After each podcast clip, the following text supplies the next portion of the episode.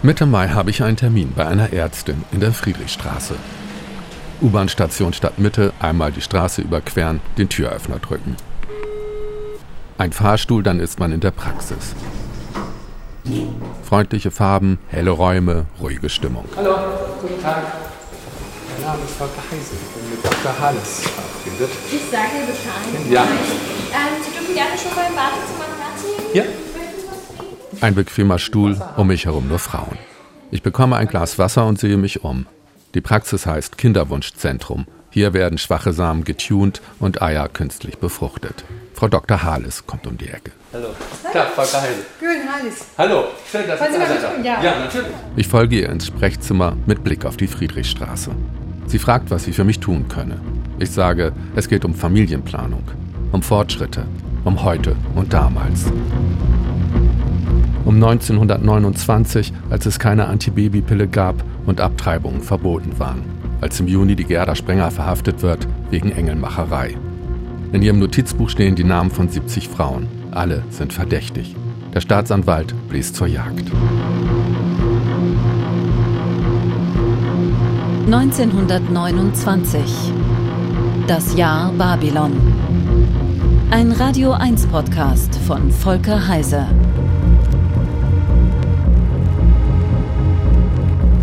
Folge 4.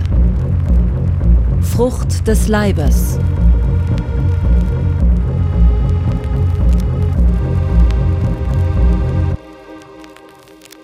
Ende Mai ist Pfingsten. In Berlin schaufelt die S-Bahn Mensch auf Mensch ins Grüne. In Hoppegarten ist am Pfingstmontag Trabrennen. Der Wettkampf wird im Radio übertragen, im neuesten Massenmedium. Ein Wunderwerk der Technik, ein Zeichen des Fortschritts, von dem man glaubt, es würde die Welt besser machen. Es bekommt sogar ein eigenes Gebäude, vollgestopft mit neuester Technik, das Haus des Rundfunks an der Masurenallee in Berlin. Bei der Grundsteinlegung am 29. Mai kommen die Honoratioren der Stadt und geben dem Haus gute Wünsche mit auf den Weg. Herr Oberbürgermeister Dr. Böss. Rundfunk ist Volksgut. Rundfunk ist deutsches Reichsgut. Die Rundfunkgesellschaft ist auch Berliner Gut.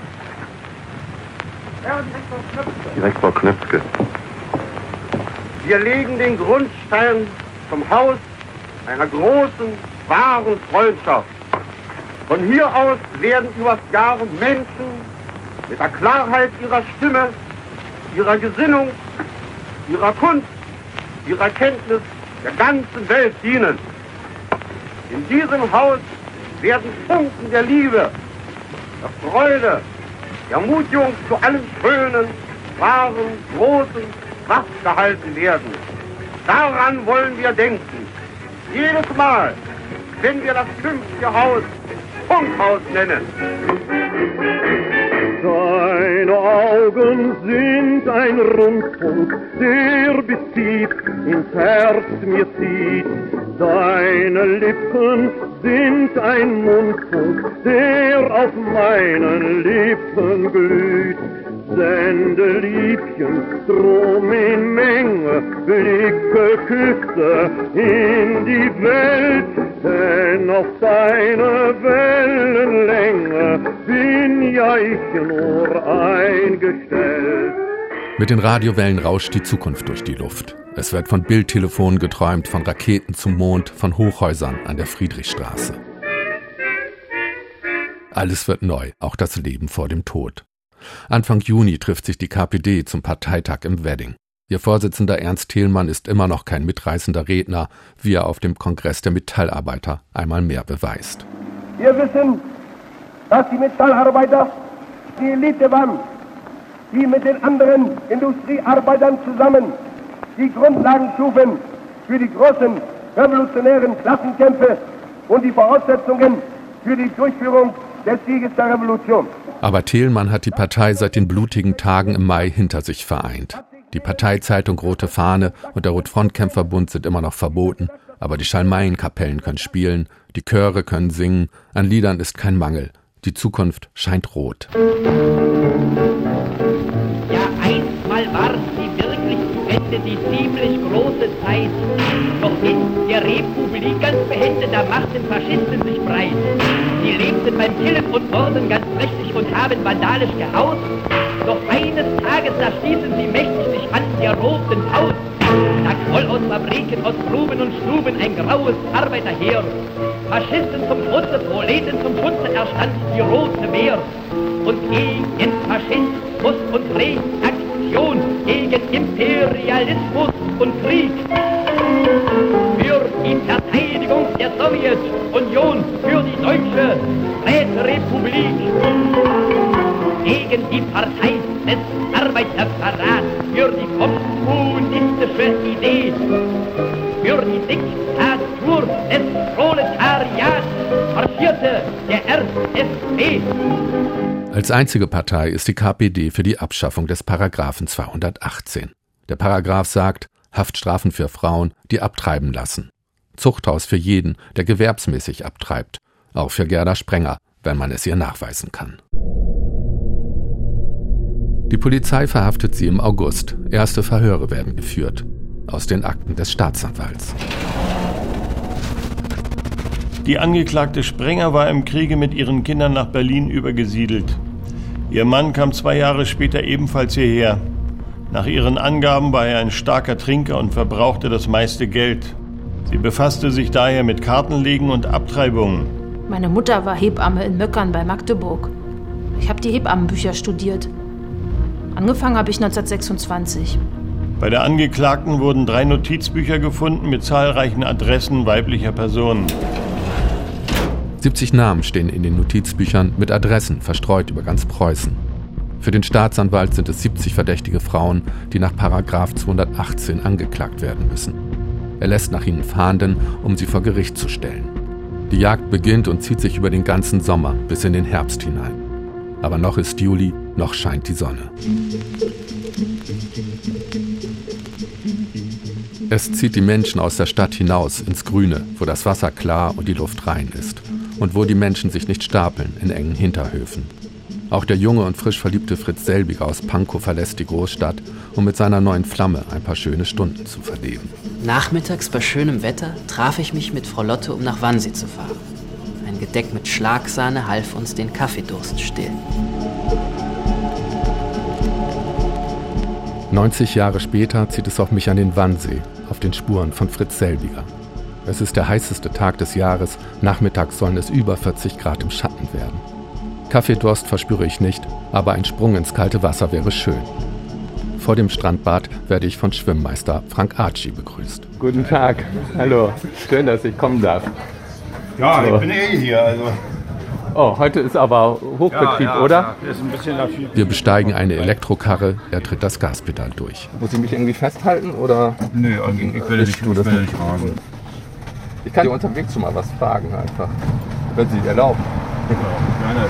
Kann ja eh nochmal alles geschnitten werden. Ja, es kann alles geschnitten werden. Es geht um eine Kurve den Hügel hinunter, dann liegt der Wannsee vor uns. Ich sehe einen Polizeiwagen. Das ist immer ganz gut, wenn man die im Haus hat, denn äh, bei, gerade bei diesen hohen Temperaturen wie heute kann auch mal die Stimmung ganz schnell kippen und da ist es schon mal ganz günstig, wenn die schon mal vor Ort sind. Was heißt, die Stimmung kann kippen, die Leute werden nervös oder was? Nein, nein, eher Aggressionspotenzial steigern.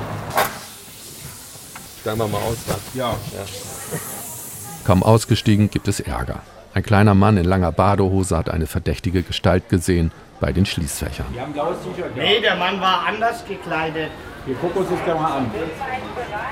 Ja, Ja, mach ich, mach ich, kümmere ich mich. Wahrscheinlich, sagt war es die Putzkolonne. ich meine, sie haben ihre Arbeit, die Schließfächer durchzugucken. Naja, wenn die offen sind, müssen wir schon mal reingucken, ob die sauber sind, weil wenn jemand anderes die benutzen möchte, dann will er natürlich kein Müll drin vorfinden, oder? Ach so. Ja. Sonst zeigt sich ein friedliches Bild. Familien suchen Schutz im Schatten der Bäume, Kinder lärmen herum, junge Männer und Frauen umkurven sich in knappen Badehosen und Bikinis. Manchmal tauschen sie Blicke aus, in denen Begehren liegt und die Hoffnung auf ein Abenteuer. Sex ist kein Geheimnis und die Welt der Martha Sprenger, der Engelmacherin und Moralapostel, so weit entfernt wie der Mars. Noch ist Platz am Strand. Es ist auch eine gewisse Sonnenmüdigkeit jetzt schon bei den vielen Bürgern da, die sich bei den Temperaturen doch lieber im Schatten bewegen als in der Sonne, Ja. weil es ist einfach schon zu lange diese Sonnenperiode. Wenn es Ja. jetzt einmal kürzer wäre, wäre es frequentierter, definitiv. Seit 1907 wird im Strandbad gebadet. Vor 90 Jahren hat man die Gebäude gebaut. Sie stehen immer noch am Ufer, die großen Umkleidekabinen und Kolonnaden, die Schutz vor der Sonne bieten.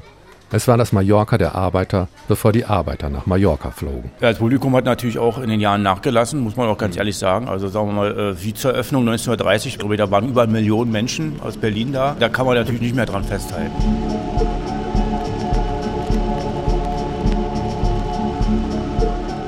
Ich steige in die Badehose, dann geht es in den See, der langsam abfällt.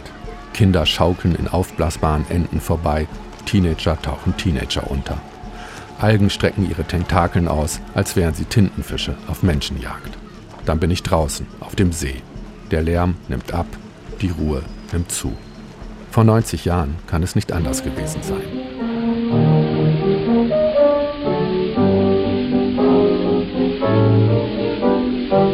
Träumend an der Schreibmaschine saß die kleine Josephine. Die Sehnsucht des Herzens, die führte die Hand. Der Chef kam und las es und staunte, da stand, am Sonntag will mein Süßer mit mir segeln gehen, sofern die Winde wehen, das wär doch wunderschön. Am Sonntag will mein Süßer mal mein Seemann sein, mit mir im Sonnenschein, so ganz allein. Aber jedes Wochenende geht vorbei, auf jeden Sonntag folgt ein Montag, auch für die Tochter von Clara Brause im August 1929. Am Sonntag will mein Süßer mit mir segeln gehen, sofern die Winde wehen, das wär doch schön. Erna muss ins Büro zur Reichsanstalt für Arbeit. Ernas Arbeitszeit ist täglich von 7 Uhr bis 3 Uhr nachmittags. Statistische Rechnungen liegen ihr blendend. Schon in ihrer Banktätigkeit hatte sie den Ruf einer lebendigen Rechenmaschine. Erna Brause gehört zu einem steigenden Heer von Frauen, die Kinder, Küche und Kirche hinter sich gelassen haben. In den Straßen von Berlin ist ein neuer Typ Frau aufgetaucht. Weg mit dem Korsett, her mit der Freiheit. Die neue Frau, sie ist berufstätig, unabhängig, sexuell aufgeschlossen. Die Historikerin Silke Fehlemann. Sie trug kürzere Kleider, sie hatte kurze Haare, sie war konsumorientiert und freizeitorientiert, wenn man so will. Sie hat Sport getrieben, sie hat vielleicht sogar einen Führerschein gemacht, also ist Auto gefahren. Ich fing an, viel zu rauchen und zu trinken. Weniger aus Vergnügen denn aus Prahlerei. Ich lernte Boxen, Fechten und Jiu-Jitsu. Ich bekam ungewöhnliche Muskelkraft und war stolz darauf. Schreibt die Ärztin Käthe Frankenthal zum Schrecken der Hüter von Tradition und Moral. Wer diese Weiber mit Bubikopf oder sonst verwegenen Frisuren, kurzem Rock und überschlagenen Beinen, Rauchkringel in die Luft blasend und Zeitung lesend sah, den packte der Ekel. Die alleinstehende Frau sucht sich ihren Verkehr aus, wie es ihr gefällt. Sie empfängt Gäste, wann es ihr passt. Aber die neue Frau, das freie Wesen, sei nur für wenige erreichbar, erzählt Silke Fehlemann. Das war tatsächlich ein Oberschichtenphänomen und die neue Frau war ein Ideal, dem die meisten nachstrebten, aber nicht was, was jetzt flächendeckend in Deutschland sich durchgesetzt hat. Jenseits der hippen Blase Berlin hat die Gesellschaft für die Frauen vor allem eine Rolle vorgesehen: Mutter sein.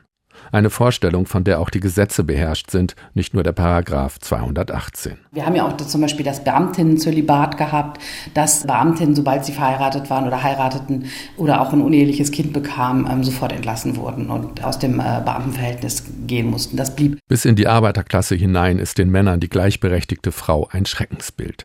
Am rechten Rand sorgt man sich auch um die Zukunft der Nation. Die Ängste davor, dass durch diese Freiheitsbewegung, wenn man sie so nennen will, dass äh, dadurch die Fähigkeit der Frauen zur Mutterschaft und zur Reproduktion, dass die eingeschränkt werden könnten und so, das hat die Gesellschaft schon sehr bewegt.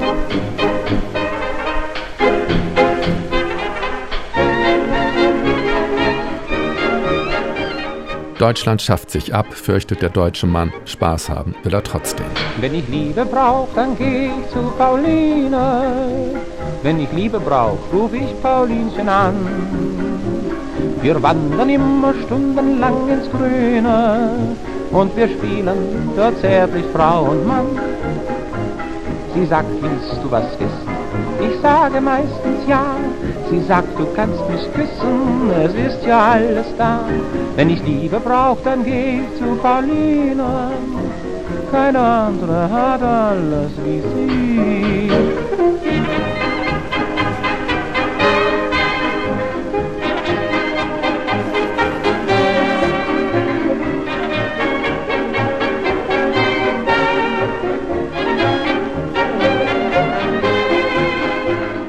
Draußen im Grünen oder in der guten Stube, Sex ist gefährlich. Die Antibabypille gibt es noch nicht, Kondome sind nicht weit verbreitet und teuer. Die Geburtenkontrolle war ja trotz allem schwierig und die meist praktizierte Verhütung war sicherlich immer noch der Coitus interruptus, der bekanntermaßen äh, nicht besonders sicher ist. Der Satz, Sie sind schwanger, bedeutete in vielen Fällen erstmal eine Belastung. Wen die schlechte Nachricht erreicht, kann wählen, austragen oder abtreiben. Der Staatsanwalt in Berlin hat sein Netz ausgeworfen nach den Frauen in Martha Sprengers Notizbuch. Er lässt nicht nur in ganz Berlin nach ihnen suchen, sondern auch in den Provinzen des Reiches und in fernen preußischen Dörfern. Überall fragt er um Amtshilfe nach und fordert, die Frauen zu verhören. Fast alle sind Arbeiterinnen, wie Frieda G. Als ich zum vierten Mal schwanger wurde, entschloss ich mich, da mein Mann ein Arbeiter krank geworden war und bei uns große Not herrschte, das Kind nicht auszutragen. Aus den Akten spricht oft die schiere Not, wie bei Helga P. aus einem Dorf bei Hannover. Meine Schwangerschaft wollte ich beseitigen lassen, weil ich damals körperlich herunter war. Ich glaubte, mein Leben gefährdet, wenn ich das Kind austrüge. Nur selten sind es junge Frauen, die verhört werden. Und noch seltener kommen sie aus bürgerlichen Familien, wie Else H. aus Charlottenburg. Ich habe den Herrn seit drei Jahren gekannt. An eine Heirat war nicht zu denken. Um meinen Eltern den Kummer zu ersparen, habe ich die Abtreibung vornehmen lassen. Frieda G. beschreibt die Methode der Martha-Sprenger. Sie entnahm ihre Tasche eine Spritze, ließ mich auf drei Stühlen hinlegen und machte mir eine Einspritzung mit Seifenwasser. Am nächsten Tag stellten sich bei mir Schmerzen im Unterleib ein. Aus meiner Scheide wurden Blutklumpen ausgestoßen. Abtreibung, sagt Silke Fehlemann, seien keine Ausnahme, sondern die Regel. Professor Robert Jütte pflichtet ihr bei. Er ist Leiter des Instituts für die Geschichte der Medizin der Robert Bosch Stiftung. Der Deutsche Ärztetag hat 1926 eine Zahl von 500 bis 800.000 Abtreibungen pro Jahr errechnet. Es gibt andere Zahlen, die von einer Million sprechen oder anders ausgedrückt, auf eine Geburt kam eine Abtreibung. Das sind schon gewaltige Ziffern, wenn man das mit den heutigen Zahlen vergleicht. 2017 hatten wir etwas über 100.000 Abtreibungen in der Bundesrepublik. Der Großteil der Abtreibung wird von Laien gemacht gemacht, oft Frauen, die man im Volksmund Engelmacherinnen nennt, wie Martha Sprenger. Manche sind Hebamme und wissen, was sie tun, andere wissen es nicht. Häufig verbreitet war das Einbringen von schädigenden Substanzen an den Gebärmutterhals. Dazu gehört also mit einer Vaginaldusche zum Beispiel das Heranführen von Natronlauge oder Bleichmitteln, Haushaltsreiniger, Seifenlauge war damals sehr beliebt, was natürlich zu Verätzungen führen konnte und also auch nicht immer den Effekt hatte. Frauen, die kein Geld haben für eine Engelmacherin oder nicht wissen, wo sie eine finden, sich vielleicht auch schämen, legen Hand an sich. Das sicherlich problematischste war, wenn man, und das ist sozusagen zu einem Symbol der Laienabtreibung geworden, die Stricknadel oder die Häkelnadel oder sogar eine Fahrradspeiche, mit der man versucht hat, die Fruchtblase zu öffnen und damit den Fötus zum Absterben zu bringen. Und das ging meistens schief, weil diese Geräte nicht gebogen waren, weil sie ganz schnell zu Verletzungen der Gebärmutter führen konnten und damit dann zu einer Entzündung des Bauchfells. Und das war in der Regel tödlich. Mindestens 10.000 Frauen sterben in Deutschland jährlich an den Folgen einer Abtreibung, wahrscheinlich mehr. Nur wenige haben das Glück und das Geld für einen professionellen Eingriff. Die Methode der Ärzte ist die Ausschabung oder das Auskratzen der Gebärmutter. Oft bekommen nur wohlhabende Patientinnen eine Anästhesie. Die nicht so viel bezahlen konnten, den hat man sozusagen sogar auch noch, um ihnen eine Lektion zu erteilen, eine besonders schmerzhafte Abtreibung gegeben.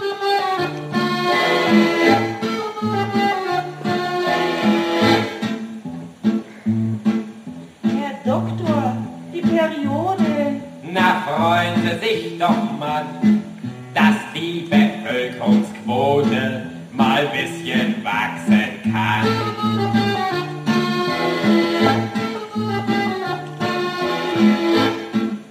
Herr Doktor, und die Wohnung? Na, ein Bett werden Sie wohl noch haben.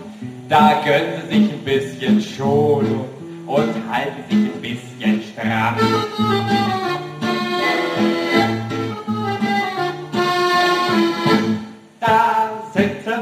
Nette kleine Mutter, eine kleine Mutter, eine kleine Mutter.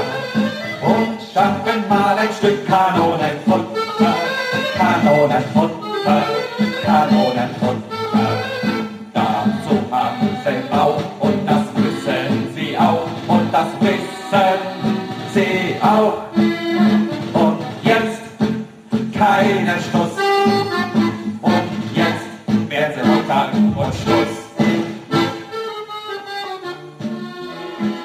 Heute gibt es die Antibabypille und Kondome im Automaten und die Pille danach. Schwangerschaften werden von Ärzten abgebrochen unter Narkose. Familienplanung ist kein Glücksspiel mehr. Aber wie jeder Fortschritt hat auch dieser einen Haken. Ich sitze in der Kinderwunschpraxis von Dr. Hales. Sie möchte gerne ein Foto vor dem Interview und ruft ihre Sprechstundenhilfe herbei. Können Sie ein Bild vielleicht davon Ja, machen? Vielleicht von hier mit dem Licht, das ist, glaube ich, sinnvoller. Wir lächeln in die Kamera, die Sprechstundenhilfe drückt den Auslöser. Super. Das war's schon. Ja, mehr wollten wir gar nicht. Im Nebenraum liegen Samen und Eizellen in Kühlschränken, frisch gehalten bis zum Tag ihres Einsatzes. Wir haben, sage ich zu Frau Dr. Hales, der Natur die Sache mit der Fortpflanzung aus der Hand genommen. Sie widerspricht. Also ich würde nicht sagen, dass wir das völlig aus der Natur rausnehmen, aber wir sind vielmehr in der Lage, das zu kontrollieren. Und das verlockt natürlich. Ja, das ähm, verlockt zu sagen, ich möchte schwanger werden zu meinem Zeitpunkt, wenn ich es möchte. Aber wann ist der richtige Zeitpunkt? Nach der Schule? Nach der Berufsausbildung? Nachdem die ersten Karriereschritte gemacht worden sind? Oder wenn die Karriere ihren Höhepunkt erreicht hat und alle Wünsche erfüllt sind, bis auf einen? Die medizinische Versorgung ist so exzellent in Deutschland, dass wir mit Mitte 30, Anfang 40 immer noch denken, ich bin jetzt auf der Höhe meiner Schaffenskraft. Ich kann jetzt so viel bewirken. Ich laufe dreimal um den Schlachtensee, dann kann ich noch dieses und jenes machen. Aber die Eierstöcke, die lassen sich eben nicht blenden. Die sind dann 40 Jahre. Und mit 40 Jahren ist es für eine Frau nicht mehr so leicht, schwanger zu werden. Biologisch gesehen sei für eine Frau das beste Alter für ein Kind 25 Jahre. Im Durchschnitt bekommen heute Frauen ihr erstes Kind mit 29.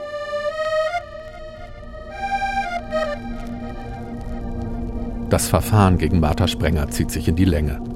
Im Januar 1930 bittet sie um Nachsicht. Sie beklagt, schwer Herz- und Nervenleiden zu sein. Außerdem leide sie ständig an Kopfschmerzen und Schwindelanfällen, seit ihr Mann ihr einen Stock auf den Kopf gehauen habe. Sie bittet, bis zum Prozess auf freien Fuß gesetzt zu werden, weil keine Fluchtgefahr vorliege. Das Gesuch wird abgelehnt, der Prozess im Februar eröffnet. Auf gewerbsmäßige Abtreibung stehen bis zu zehn Jahre Zuchthaus. Sie sucht einen Ausweg. Die angeschuldigte Sprenger bestreitet das Fordern von Geld und behauptet, sie habe nur durchblicken lassen, dass sie Bezahlung erwarte. Doch Zeugenaussagen belasten sie. Ich habe mit ihr 50 Mark vereinbart. Bevor sie die Einspritzung machte, hat sie sich von mir meine Armbanduhr als Pfand aushändigen lassen. Martha Sprenger wird im Februar 1930 zu zwei Jahren und sechs Monaten Gefängnis verurteilt. Ihre Kundinnen zu Haftstrafen von fünf Tagen bis einem Monat.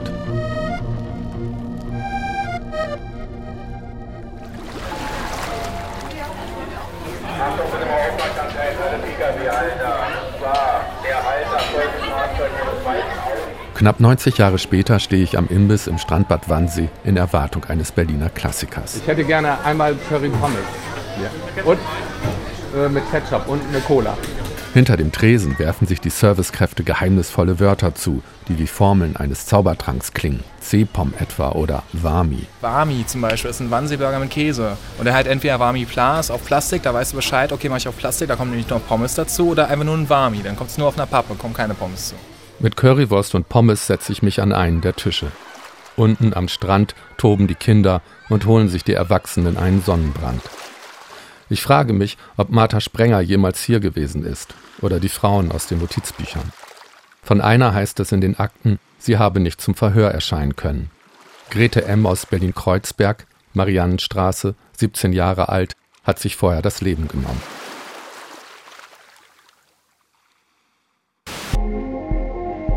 Das war 1929. Das Jahr Babylon. Ein Podcast von Volker Heise. Mit Fritzi Haberland, Leonie Benesch, Peter Kurt, Anton von Lucke. Musik Thomas Villmann. Schnitt Stefan Lindner. Recherche Sarah Steinert. Redaktion Diane Arapovic. Eine Produktion von Radio 1 vom Rundfunk Berlin-Brandenburg 2018. In der nächsten Folge Mein Stammlokal heißt Kaskade und liegt in der Rankestraße. Man ruft mich an, dann bringe ich das Kokain, meistens in kleinen Briefchen, Übergabe es bei den Toiletten. Wir tanzen den Tod, die Krankheit, die Schwangerschaft, das Sterben. Kein Mensch nimmt uns ernst. Sie glotzen nur auf unsere Schleier, ob sie nicht darunter etwas sehen können, die Schweine. Wir können immer froh sein, wenn die psychisch Kranken nicht auch noch ein Suchtproblem haben, weil dann wird es richtig aufregend.